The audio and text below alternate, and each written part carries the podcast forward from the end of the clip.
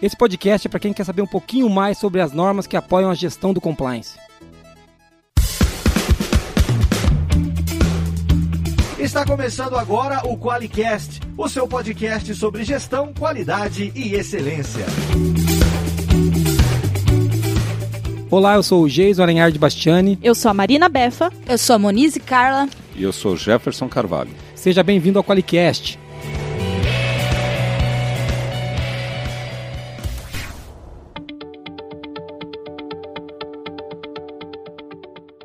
Oi meninas, tudo bem? Oi, tudo bem? Acabamos de se encontrar. Ah, sensacional, né? Porque o cara tá ouvindo isso aqui seis meses depois que a gente gravou, não sabe quem tá brigando desde as 8 horas da manhã, né?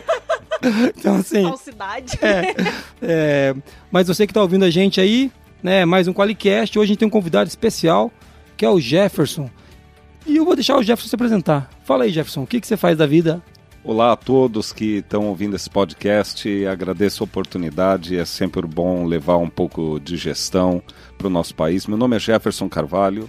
Eu sou diretor na certificadora RINA, uma certificadora italiana, e sou vice-presidente da ABRAC, que é a Associação Brasileira de Avaliação da Conformidade. É um prazer estar aqui com vocês.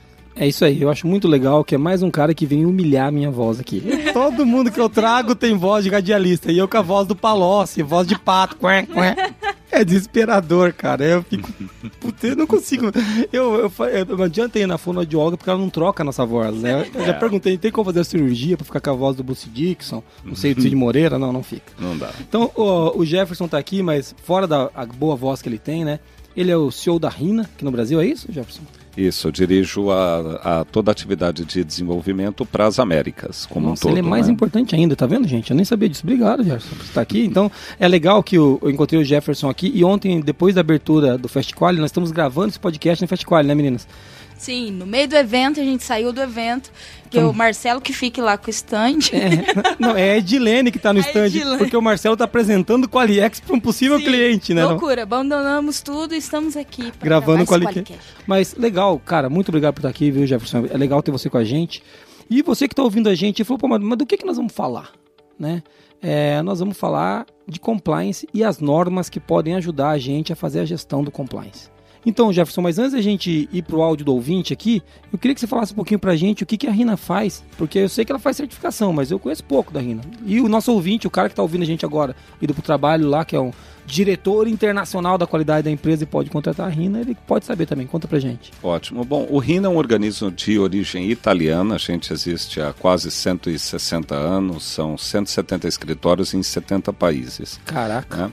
É, as operações do RINA envolvem basicamente cinco grandes áreas. Naval, que é onde a gente nasceu, nós somos um dos fundadores, a gente certifica navio inteiro, desde o projeto até Eu não tenho nenhum ainda, mas assim que eu tiver eu vou ligar pra você. Show de bola.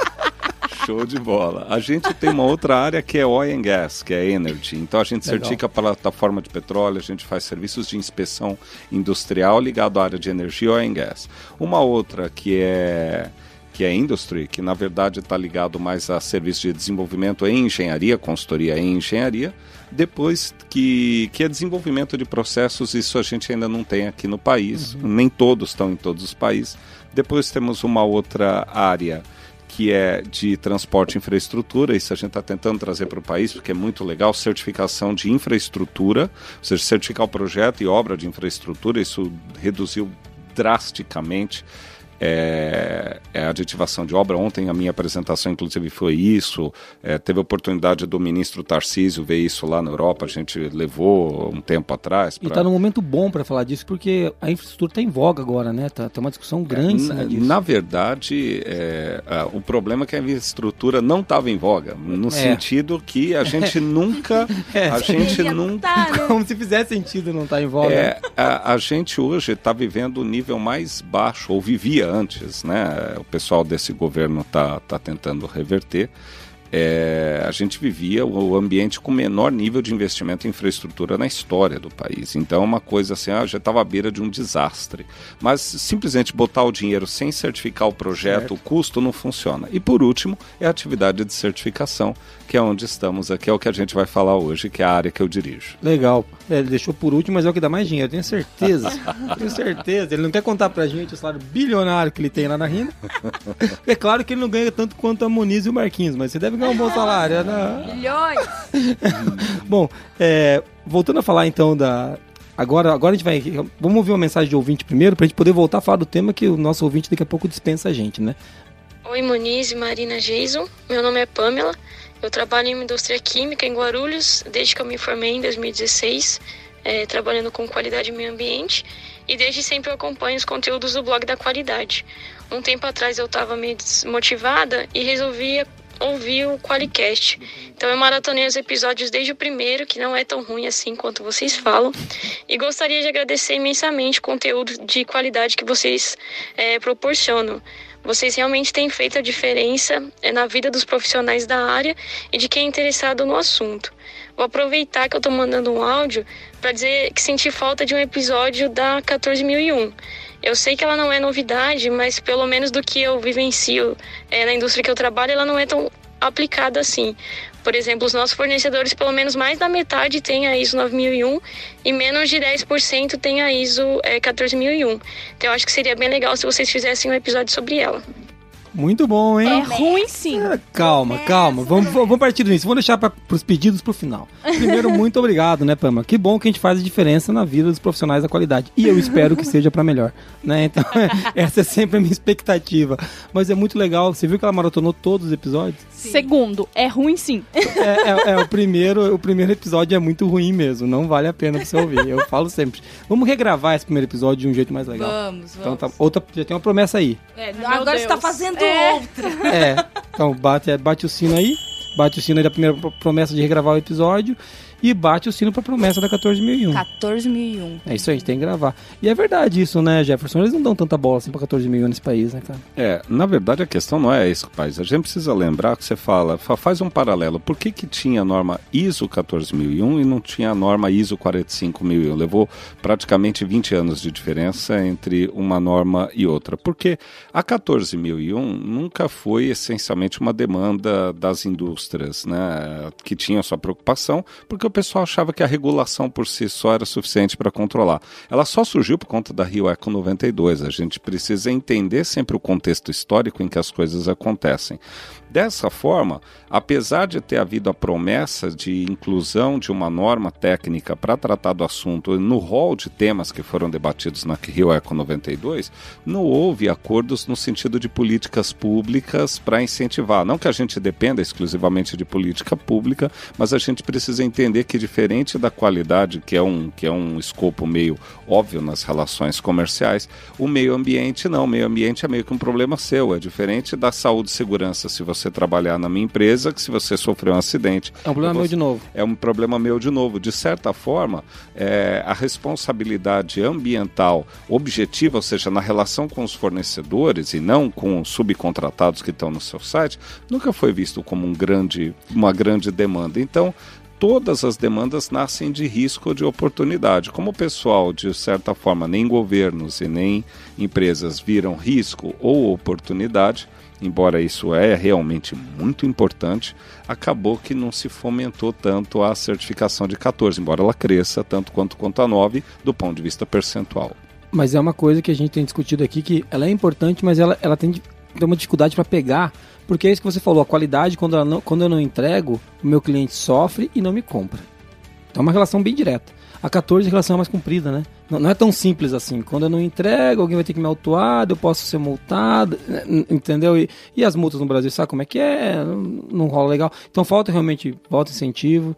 E é, Pamela, é por isso que só, só tem 10% dos seus É, clientes. fa- falta conhecimento. Se você pega uma norma que, que é incrível, é é uma norma que, que eu conheço bem, que é a ISO 51000 de gestão de energia, se as empresas soubessem o quanto que elas podem economizar de energia e o quanto que o governo pode mitigar risco, porque a gente só não tem o novo apagão porque a economia nossa não está no ritmo de crescimento que estava, salvo depois todo o porquê que estava em crescimento ou não, questões políticas que não entram aqui aqui.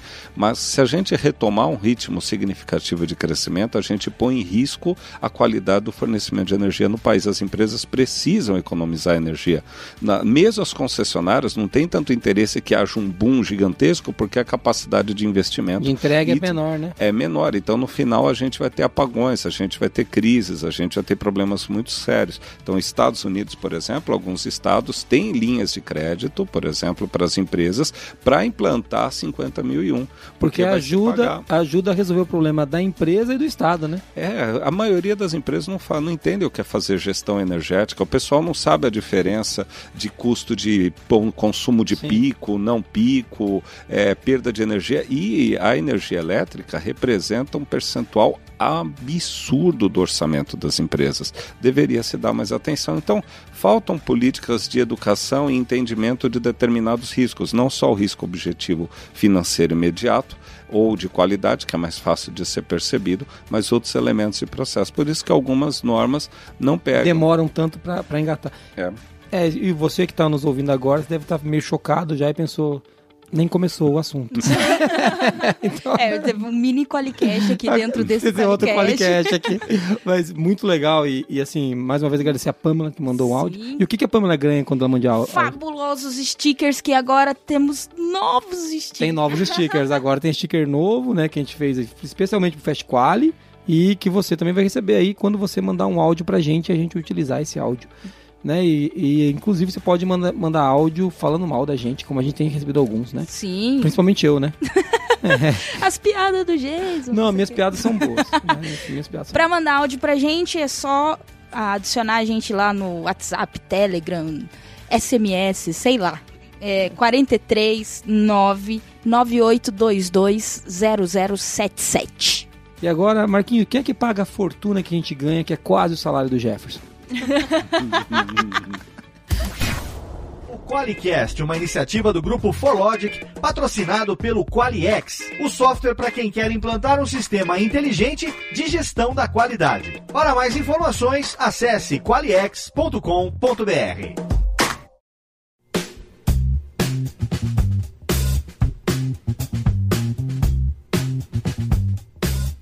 Legal, vamos pro tema. E o tema hoje é compliance e as normas que apoiam a gestão de compliance. E como a gente entende lufas disso, né, Marina? Você veio de novo para sorrir, né? Sim. Eu trago a Marina porque ela é hiena do podcast, ela fica rindo aqui ó, e a Monize fica me ofendendo. E daí todo mundo tem seu papel. Você fala, eu rosteio e as duas ficam me ofendendo. É, mas voltando pro tema, que a gente perde 3, 4 ouvintes, cada viajada dessa que eu dou, né? Então, é, é, voltando pro tema, a gente vai falar um pouquinho sobre compliance e as normas que apoiam. Jefferson, tem. Primeiro explica pra gente, cara, o que, que é compliance? O que, que é isso? Compliance nada mais é que a tradução de conformidade. É que eu adoro porque o pessoal gourmetizou o termo. Né? É, então eu- ficou legal, mas palatável, ficou cool. né? É falar chique compliance. falar que você trabalha É no chique. compliance. É chique falar Lá em compliance. sertaneja, quando a Befa fala isso, lá as pessoas acham que ela é uma outra Nossa, empresa. Onde, ó, onde que é o prédio do compliance? É na NASA. É. né? É na NASA. É na NASA, é verdade. E, e essa coisa do compliance, eu, fa- eu, eu abro falando isso porque, na verdade, alguns setores se apropriaram da ideia do tema do compliance como se fosse algo jurídico. Não é jurídico. É, a ideia de conformidade sempre existiu, desde fazer um bolo, se você não fizer ele conforme a receita, ele não sai adequado. Então, o conceito de conformidade com a expectativa de gerar um resultado sempre teve. O desafio que a gente, que o pessoal trouxe hoje, que, que adotou o tema compliance, é mais o que está em conformidade, o mais importante é o que o pessoal chama hoje de programa de compliance.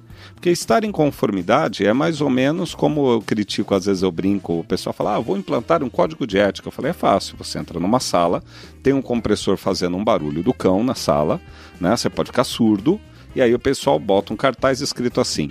Não ouça o compressor. É, é, Então, Que é mancada. Que mancada. eu, eu brinco, porque na realidade é que que essa é a isso, cara? expectativa de compliance. Sim. O que a gente precisa é de um programa de compliance. Se eu tenho um risco que é de perda de audição, mas podia ser um risco de corrupção, podia ser um risco ambiental, o que quer que seja, eu preciso de toda uma estrutura para evitar que aquele risco vire realidade. Né? Ou seja, eu vou ter que ter um programa de prevenção, vou ter que ter um aviso lá atrás, eu vou ter que treinar as pessoas, vou ter que ter o que o pessoal chama de um canal de denúncia. Olha, um cara entrou ali sem o equipamento. Né? Toda uma estrutura para garantir que ninguém nunca fique surdo lá dentro. Isso é um programa. O que o pessoal também adicionou com a ideia do programa de compliance é algo transversal, mais do que fazer certo, mais do que criar uma estrutura para fazer certo, que é a gestão, o pessoal agora adicionou uma coisa é, conceitual, intangível, mas importante, que é a intenção adicionar um elemento transversal chamado ética. Ou seja, mais do que fazer certo, criar uma estrutura para fazer certo é você ter a intenção de fazer certo. Isso é muito legal. Essa, aí entra o conceito de integridade e, e, a visão do que é o programa de compliance, porque a diferença de um programa para controlar riscos de qualidade, ou controlar riscos ambientais, ou controlar riscos de corrupção, do ponto de vista gestional, é nenhuma. É uma planilha de risco e controles para você evitar que aquilo aconteça. Só muda a natureza do risco. O que está embutido no conceito, como a gente está falando de elemento em especial ligado à anticorrupção, que aí é o que o mercado desdobra, porque o compliance é tudo: é o ambiental, é o tributário, é o trabalhista, é o social, é tudo, o conjunto de obrigações completas de uma organização. Aí o pessoal desdobrou agora e criou uma coisa chamada Programa de Integridade. É isso que a lei chama. A lei não chama de programa de compliance, o mercado chama de programa de compliance, porque é todas as são todas obrigações. Aí quando a gente vai para a lei, chama de programa de integridade, que aí só está falando dos riscos de corrupção. Nesse instante, foi necessário introduzir a ideia de criar uma. Aí o que o pessoal gosta de chamar de cultura de compliance. Aqui eu brinco que gourmetizou, porque o pessoal fica jogando termos. É, eles né? mexendo termo. É. E aí vai dando uma, uma, aura sofisticada é. que ou afasta os que entendem pouco, ou dá raiva nos que entendem muito. Né? e, e é, é, verdade. Outro dia eu fui, assim, se me permitir só fazer uma complementação. Claro Outro dia eu tô, tô lançando em São Paulo, junto com uma agência lá local, que tem convênio com o Ministério Público e com uma associação lá, o prêmio de integridade na administração pública municipal. Né? Então, premiar as prefe... incentivar as prefeituras a implantar o compliance na gestão da administração pública municipal. Aí eu fui dar uma entrevista lá e me perguntaram: explica o compliance para prefeito, o cara que não tem a visão tão técnica. Eu falei: olha, compliance é mais ou menos o seguinte: é uma boiada é um monte de boizinho. Né? Cada boizinho é uma decisão, desde um investimento de milhões que um prefeito ou um secretário tem que tomar, até o fiscal da obra que vai dar um, um ok num checklist para dizer que aquele buraco foi tapado e pagar o fornecedor. Tudo envolve dinheiro. Né? E aí, aquele boi, aquele monte de boi tem que passar por um negócio chamado porteira da integridade. Passar certinho, fazer a coisa certa. Aí o que, que o pessoal falou? Pô, mas não tem o controle interno? Vocês que são de gestão vão entender bem o que eu estou falando, né? Eu falei, tem, tem o controle interno. O controle interno é umas cinco pessoas fica na boa, na beirada e você faz assim nos bois. Hey, pá, os caras. É, é. Quando vê, só sobrou o corpo dos caras do controle interno é. no chão. É. Você não pode esperar que o cara. A responsabilidade. Não é dele. A responsabilidade de fazer certo é de quem faz, não de quem controla. Muito legal. O controle é sempre um mais uma etapa etapa dentro da cadeia de governança. Aí o pessoal fala: então vamos fazer uma coisa que o pessoal de compliance ama fazer? Vamos adicionar uma coisa fantástica chamada burocracia. Simples. Eu boto onde tinha uma atividade, agora eu boto mais um papel. Só que tem um problema, né? Cada boizinho é inspecionado uma hora, e aí tem certeza que o boi está saindo correto. Só que tem um problema. Do lado de lá tem 10 milhões de pessoas com fome. Cada pessoa é o que? É uma decisão pública que precisa ser tomada, é um investimento que precisa ser feito, é uma inovação tecnológica que precisa ser implementada, é um fornecedor que precisa ser pago.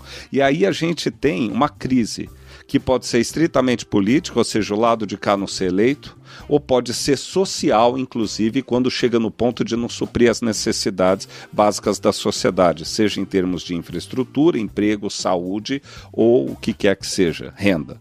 Então, começa-se a pensar que o desafio, na verdade, não é burocratizar, que é assim que o pessoal tem visto os programas. O desafio é adicionar inteligência, a gente precisa de verdadeiros gestores multifuncionais e não estritamente jurídicos para poder conduzir o compliance, porque o desafio é passar essa boiada na velocidade necessária que a sociedade precisa para garantir a entrega sem comprometer o CPF do cara que está aqui atrás tomando decisões. Sim. E aí entra a gestão, aí entra a cultura, porque adicionar um formulário é fácil na Não, gestão. E, e... Eu quero ver ter coragem de tirar formulário na gestão.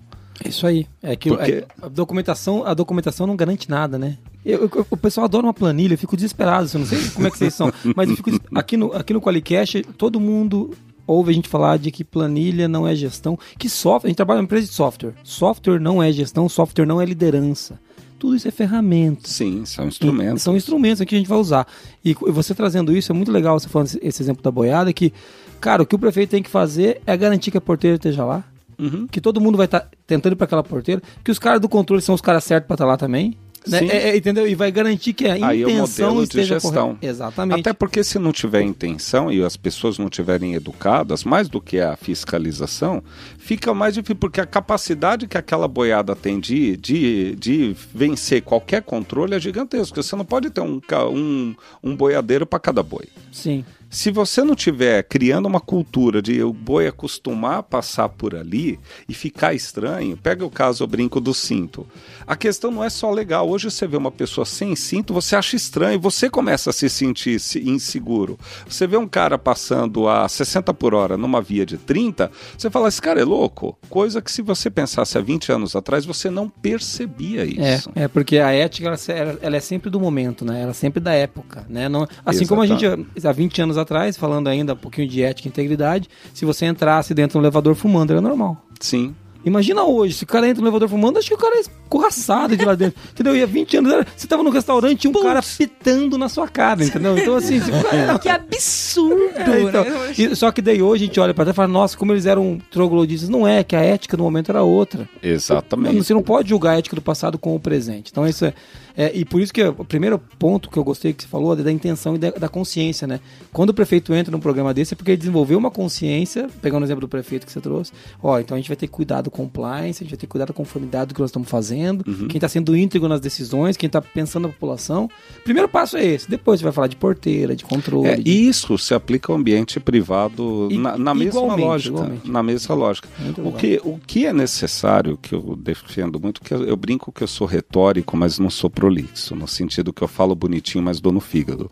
Porque eu rodo bastante poder público discutindo esse tipo de coisa, ambiente privado.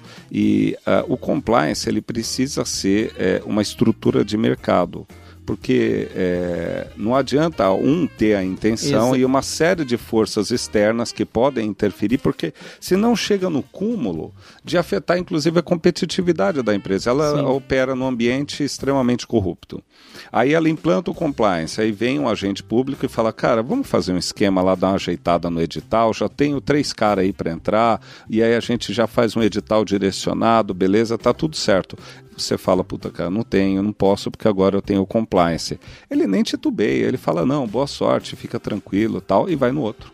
E vai achar o outro que participe. Porque o mercado ainda não está vivendo então, isso. Então né? tem que ser o que a ONU chama de ações coletivas. Sim. O mercado precisa se estruturar também para criar essa cultura como geral, mas tem que partir também do governo. O governo, querendo ou não, é o maior comprador hoje Sim. e é, tem que partir não só do ponto de vista de força econômica, mas de exemplo. Talvez muitos agentes públicos perderam um pouco da noção de que eles, por piores que eles sejam, eles ainda representam a expectativa de comportamento que uma sociedade deve ter. Então, ele sim, não é que ele é ruim, não é que ele é corrupto, não é que ele tem uma postura inadequada que eu vou parar de imitá-lo, porque não, a sociedade vai imitá-lo inconscientemente, mesmo na crítica, vai imitá-lo. Ah, Os exemplos são o que arrastam, né? Porque não dá pra eu te pedir pra fazer uma coisa e fazer outra. Né? Você você entende que. Porque isso daí já fere integridade de novo, É. né? Você falta coerência. E- exato. E eu não falo de auréola de santo, eu falo de comportamento mínimo de respeito. É, outro dia eu estava numa fila, foi muito legal. Eu estava numa fila com fone de ouvido, ouvindo um- uma mensagem de voz. Acho que era no mercado, no aeroporto. E aí eu tava, fui tirar meu laptop, não, era no mercado. E aí o- a pessoa do caixa me chamou. A pessoa de trás de mim, ao invés de, é uma fila. Ao invés de falar assim, senhor, o senhor estão te chamando. A pessoa simplesmente passou por mim e foi lá no atendente.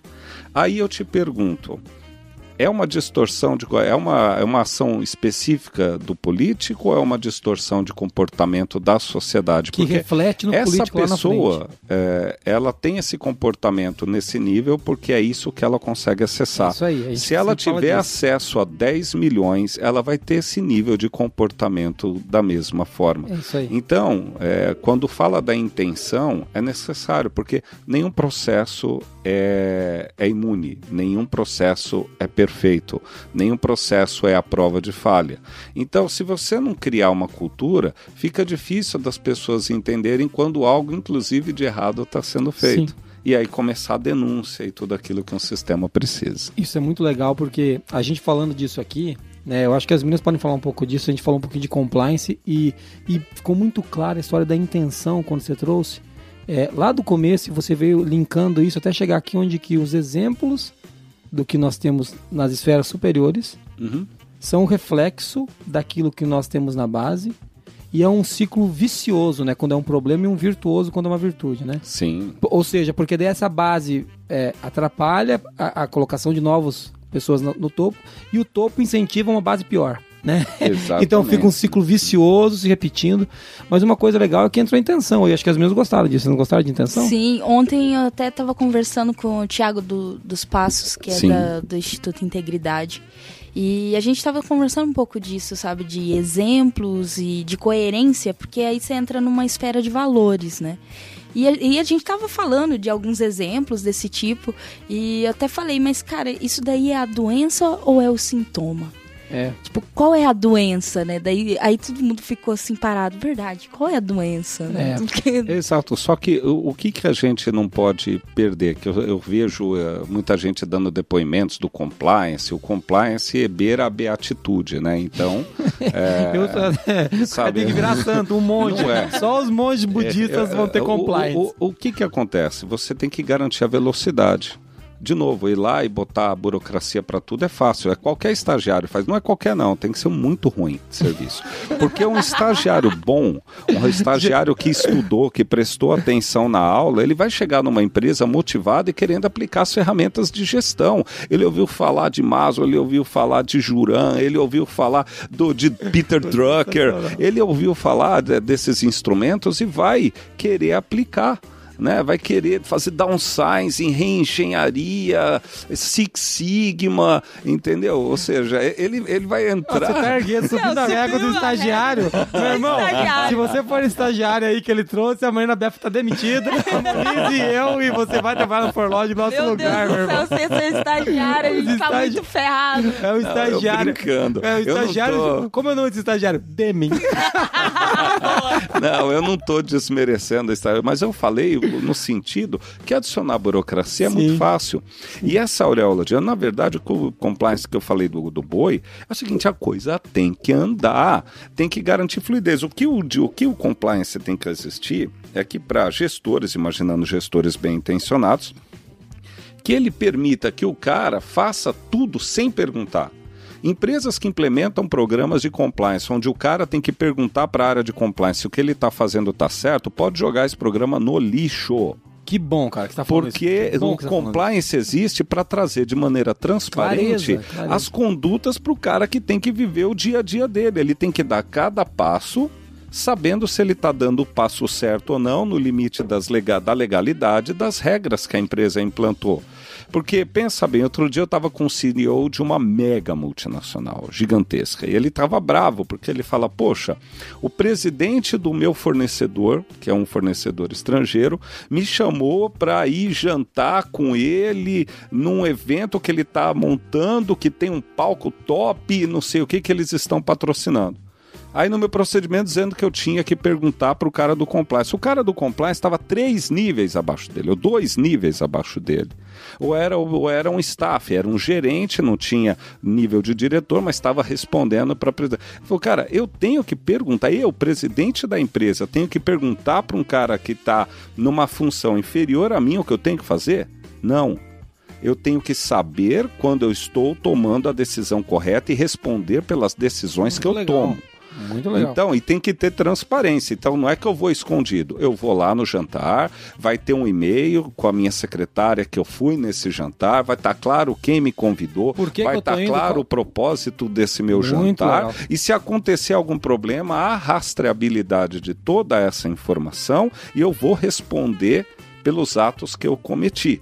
E está claro que eu posso ou não posso discutir nesse jantar do ponto de vista de legalidade ou de idoneidade, porque isso trava a empresa. Isso trava a empresa. Então a gente precisa trazer um pouco de lucidez. Eu sei que o tema é novo, então existem alguns exageros e, naturais. E outra coisa, as planilhas estão voando, né? Os caras querem uma planilha de compliance, não tem isso aí? Porque, porque é da não, cara. Eu, eu não estou fazendo uma crítica aos gestores de compliance, eu estou fazendo uma crítica a um compliance voltado para a burocracia, não, porque isso, isso, E é isso que afasta. a gente está falando, exatamente isso. O que, o que o gestor quer, um presidente de empresa, é saber que, o, que os diretores dele não estão fazendo besteira, que os gerentes dele não estão fazendo besteira e que existem mecanismos de controle e governança, que os riscos estão mapeados e quando chega um documento para ele assinar ou uma decisão para ele tomar, ele ter a certeza que aquele documento percorreu os caminhos corretos para isso tanto tecnicamente adequados quanto do ponto de vista de idoneidade. Ele seguiu, ele respeitou a legalidade e aí ele toma a decisão. Ele vai lá e assina, porque hoje a gente está vivendo um momento em que está tudo travado. Se você pega no ambiente público, ninguém assina um documento. A gente vive um país paralisado. Não, e, e não é só no ambiente público, não. Tem um, um termo que o Luciano Pires usa que eu gosto muito, né? Que é a gente vive na era do cagaço. porque ninguém toma decisão sozinho, cara. O cara vai tomar. Ele precisa de um comitê. A gente, a gente trabalha com tecnologia. E você sabe como é que é feito o inferno, né? Por vários comitês. Isso eu tenho certeza. No inferno é, são vários comitês. O Dante Alighieri, quando escreveu a Divina Comédia, ele só errou que não eram círculos, eram comitês que tinha em cada círculo daquele. Porque, cara, o comitê ele não decide, cara. O comitê sofre porque ninguém quer tomar a decisão. Porque Entendeu? Porque talvez pela falta de segurança também, entendeu? E clareza. Aí, e... aí entra a defesa do programa de compliance. Que é um programa inteligente, que é um programa inteligente, que te dá eu... liberdade. Isso, e eu acho que a grande falha hoje de muitos programas de compliance, é, eu falo do ponto de vista de liderança, é a falta de multidisciplinaridade da gestão do programa. Primeiro, é imprescindível entender do negócio e dos riscos do negócio. Então, não é uma crítica à área jurídica, porque. ah, é, por quê? Por que, que eu falo Segura, isso? Segura, gente. Não, não, não é uma crítica, porque a, a, o setor jurídico é, ele é muito bem organizado no Brasil e no mundo. A OAB são órgãos muito respeitados e muito estruturados. E eles trouxeram à tona o tema do compliance. Sim, o tema do compliance hoje só está sendo debatido porque esse setor viu a importância no uso desse tema e é notório que ele vai trazer isso com o viés do que ele conhece. Eu, fa eu vejo o mundo à luz do que eu conheço. tento ampliar o meu conhecimento com é, discutindo e estudando coisas distintas para ampliar um pouquinho o leque, mas eu, que, querendo ou não, eu vou estar tá num desvio padrão dentro daquilo é, que eu sei. Você só consegue reconhecer aquilo que você já conhece. É, eu né? acho sempre importante dar esse depoimento, porque eu sou contra a apropriação do compliance pela área jurídica, mas eu parabenizo o setor jurídico mundial e brasileiro em especial por ter trazido trazido esse tema à tona. Do contrário, ele não teria sido trazido à discussão e não teria tido a força de entrar em legislação. Lembrando que não entrou em legislação porque o Brasil é legal, é porque é prerrogativa da OCDE ter legislação de responsabilização da pessoa jurídica por corrupção para poder fazer parte da OCDE. Então o Brasil é. não entrou, não emitiu essa Foi a lei. Forceps, né? Foi, mas saiu. Saiu, é. Então, Que bom. é, é, não, e você viu que o Jefferson tem a mesma opinião de advogados que eu. Não, peraí, peraí. Eu não sei Não qual, eu não nessa, sei né? qual a sua opinião. Eu não posso me comprometer. Por favor. Calma, eu não vou falar minha, então, tudo bem. Mas é, vamos lá. É. Não. Mas, mas- mas eu, Eu- concordo com você, essa brincadeiras à parte. Eu brinco muito com os advogados, tenho muito amigo advogado, né? É, os que não estão no inferno, né? Porque todo advogado vai pro inferno um dia. Então, assim, Por favor. então, assim, ah, não. Ouvintes, por favor. É, não, brincadeira, essa brincadeira, não, fica, não é só advogado tendo inferno, tem contador também.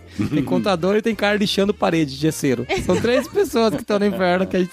eu, eu ia falar auditor, mas como você tá aqui, eu não vou, então eu vou deixar esse de fora. e coach, coach tem bastante também. Mas é, voltando ao assunto, é, eu gosto quando, a gente, quando você fala disso, porque faz muito sentido. O, a, a área jurídica ela não pode tomar conta do compliance, porque ela não tem o conhecimento do negócio todo, mas ela é importante dentro do programa. Sim. E ela foi importante para os programas ganharem a visibilidade que eles ganharam. Isso está perfeito, cara. Isso. É, mas é, é importante que não fique mesmo, porque eu faço as minhas apresentações, eu dou aula, inseri disciplina de certificação em compliance em cursos de pós-graduação, PUC, FGV, IBMEC, né?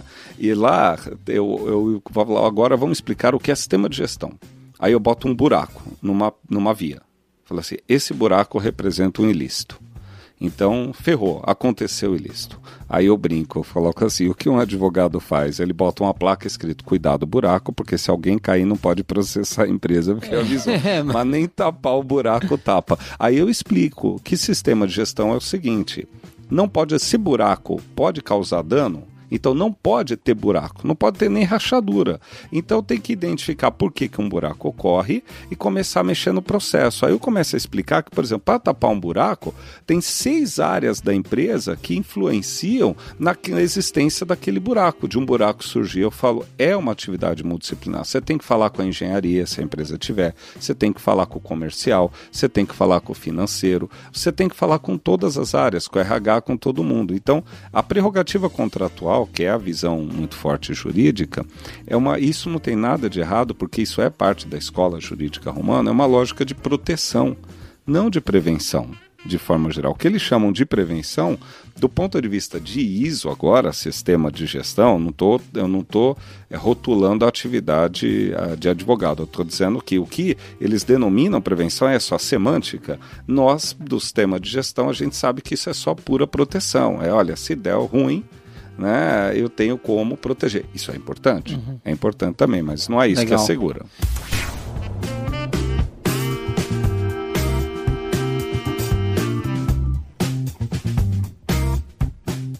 Legal, Jefferson. Acho que deu pra gente dar uma boa visão. Eu queria que você agora a gente começasse a entrar para dar uma para passar pelas normas que apoiam o compliance. Porque entendido o que é compliance, a gente vai pô, agora o que, que eu vou fazer? 37 mil, 27 mil? É pra onde eu vou? Né? Acho que é legal a gente ir falando um pouquinho dessas normas pra gente encaminhar pro encerramento do programa. O que, que você Tá. acha?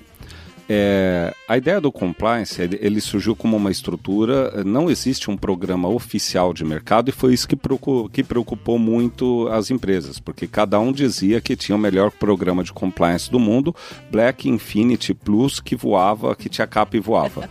E isso começou a preocupar porque é, precisava é, um cara que está aqui no Brasil fazendo um negócio com uma empresa americana, ele precisa entender se faz sentido ou não o programa que eu estou adotando. Mandar 500 páginas para ele, ele me devolver, isso não fazia sentido nenhum. Então a ISO percebeu que tinha espaço para se criar um programa padronizado que não infere no modelo de gestão da empresa, mas traz alguns requisitos mínimos que podem ser adotados. Então eu diria que a primeira norma para quem quer aplicar o compliance é a 19600.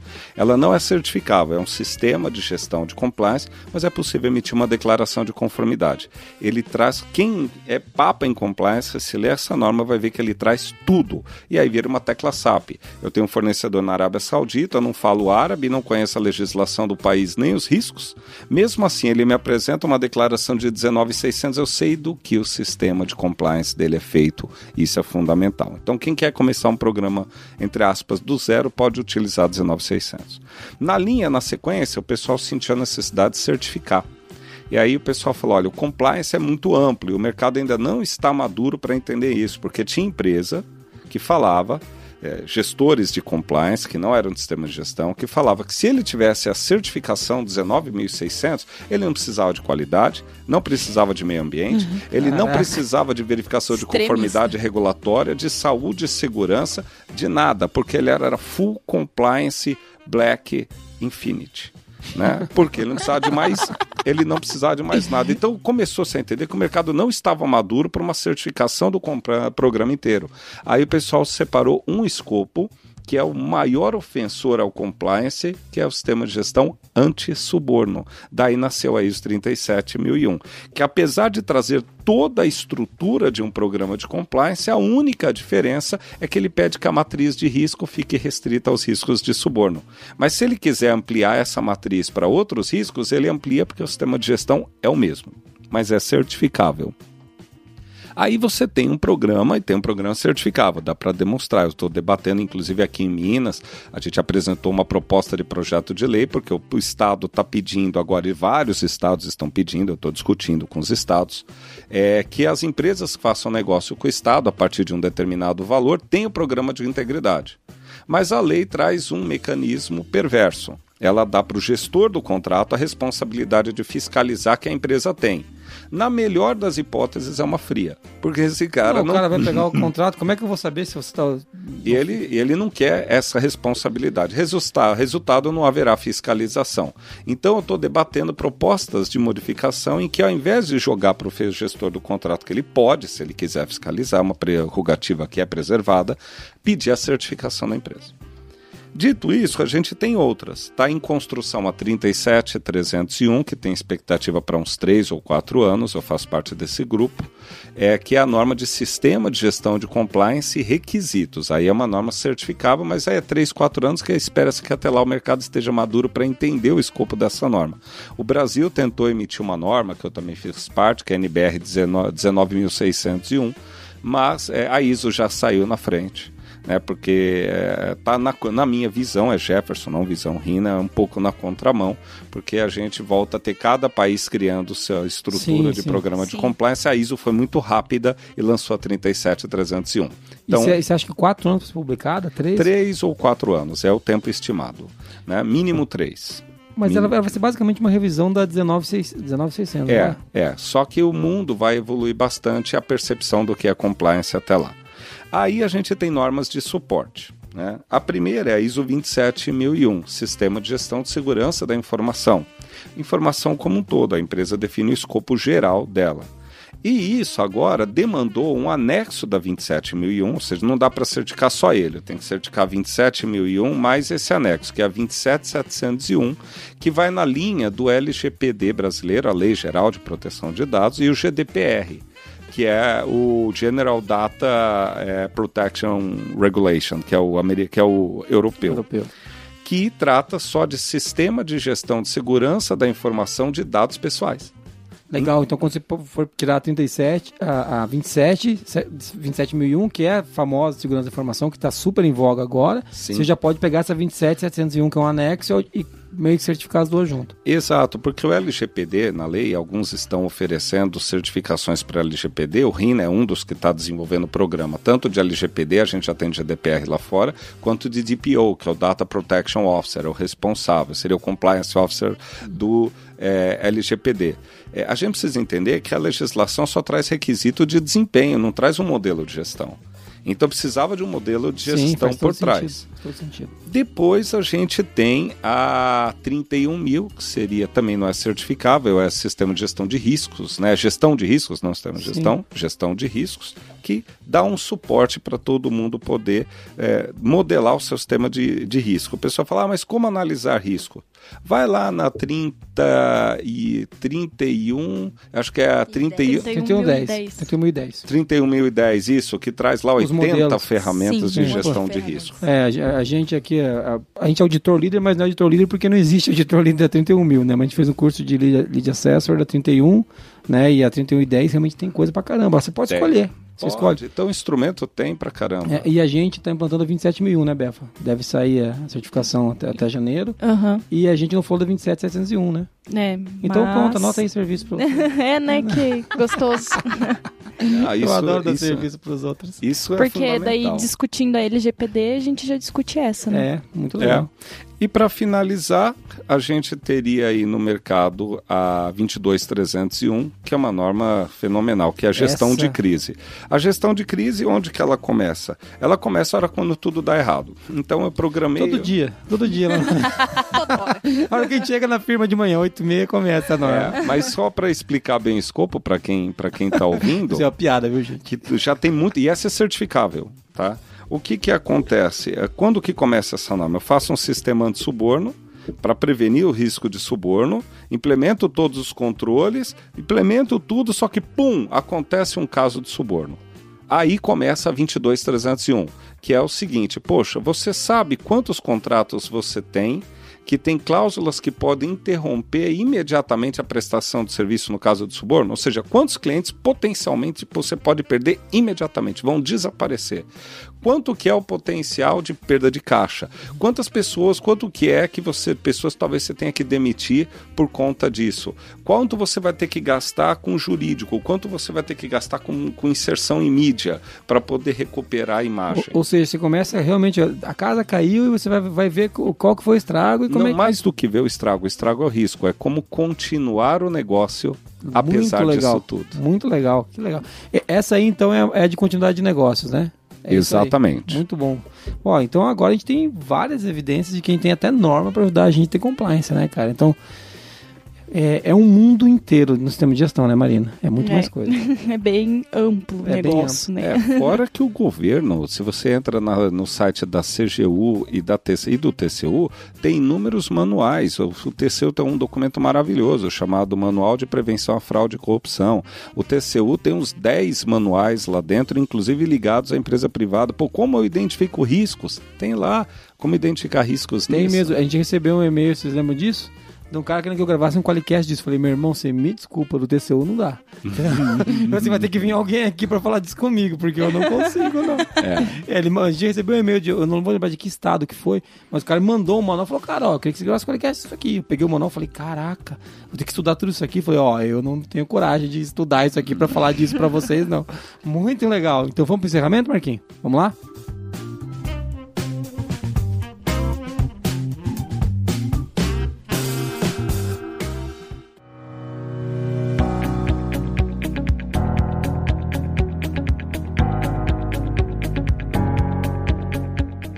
Muito legal. Então, você que está ouvindo a gente até aqui para um Qualicast estendido, né, Marcos? De novo, a gente estourou um pouquinho o tempo, mas é para pô, é muito conhecimento, né? Eu acho que assustador, viu, Jefferson? Muito obrigado, cara. Obrigado por estar aqui. Putz, tá muito legal. Mas antes do agradecimento, eu quero fazer o resumo. E olha que engraçado, a gente estourou o tempo, o resumo tem só dois tópicos. É, então, é porque você ver como o Jefferson fala, entendeu?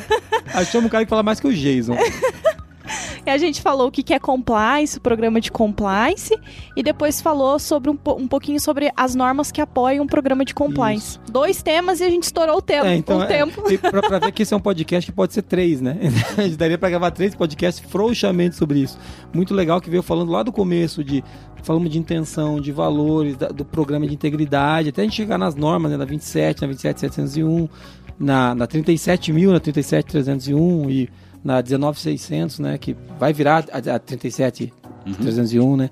Então, é esse o número dela que vai virar, né? É, 37301. Se não mudar também, porque isso aí muda às vezes, né? Não, o projeto já nasceu com esse Ah, número, é. já está reservado. É, tá reservado. Eu lembro das 56 mil também. Tá, então, é, então, tem- é, tem casos, tem casos. O Canadá, se vai que o Canadá chega aí e fala, não, não quero esse número de novo. Então É, acontece. Mas, é, Jefferson, muito obrigado por estar aqui. Cara, eu acho que foi um prazer receber você, você aqui, cara. Receber você aqui na casa dos outros, né? Que nós estamos gravando isso No evento. no evento. Mas foi muito legal. Eu espero que você tenha gostado. E foi muito legal ter você com a gente, cara. Ótimo, eu agradeço a todos, eh, agradeço os ouvintes e foi uma oportunidade rica porque a gente tem que compartilhar, alinhar esse conhecimento em torno do compliance porque está muito cheio de lenda urbana. Precisamos acabar com isso. muito legal. E assim, é muito legal ter você aqui. O cara te procura. Como é que é o seu nome pra te achar no LinkedIn? Como é que é isso? No LinkedIn tá é, procurar Jefferson com dois Fs de faca Carvalho, bo- coloca Rina, R-I-N-A, fica mais fácil para me achar. Muito bom, muito bom. Então, pessoal, vamos seguir o Jefferson aí. É, eu, se vocês seguir no LinkedIn, não vai ter grandes vantagens. Mas é. ou, ou pode seguir a Moniz, que é youtuber, né? Ah lá, ah lá, começou. Começou. Começou. É, mas muito obrigado você que veio até aqui ouvindo a gente. Esse foi um podcast para falar um pouquinho de compliance e das normas que podem apoiar o compliance. Eu espero que você tenha gostado e que você tenha aprendido alguma coisa aqui, né? Se você quiser falar com a gente, pode mandar um e-mail para para onde, Marina? Para contato arroba qualicast.com.br Ou você pode acessar o qualicast.com.br, que é o nosso site, né? Ou então, Muniz, como é que faz para, se você quiser ganhar os fabulosos stickers, aqueles stickers que eles ainda não são uma casa em Ubatuba, mas um dia valerão isso, entendeu? Mande áudio Mande áudio para 43 99822 0077. Muito legal ter você com a gente ouvindo o Qualicast até aqui. E lembre-se, quando você quiser um software para qualidade, para um sistema de gestão, você tem que comprar o Qualiex. Se você não fizer isso, você está traindo a gente. Então, esse Qualicast. Eu vou come... eu tô Você é um canalha. Eu tô começando a pegar na intenção aqui. Tá vendo compliance pra mim, tá? Mas brincadeiras à parte, foi um prazer ter você com a gente. Valeu? Um abraço. Tchau. Até mais! Até mais. Até mais. Valeu.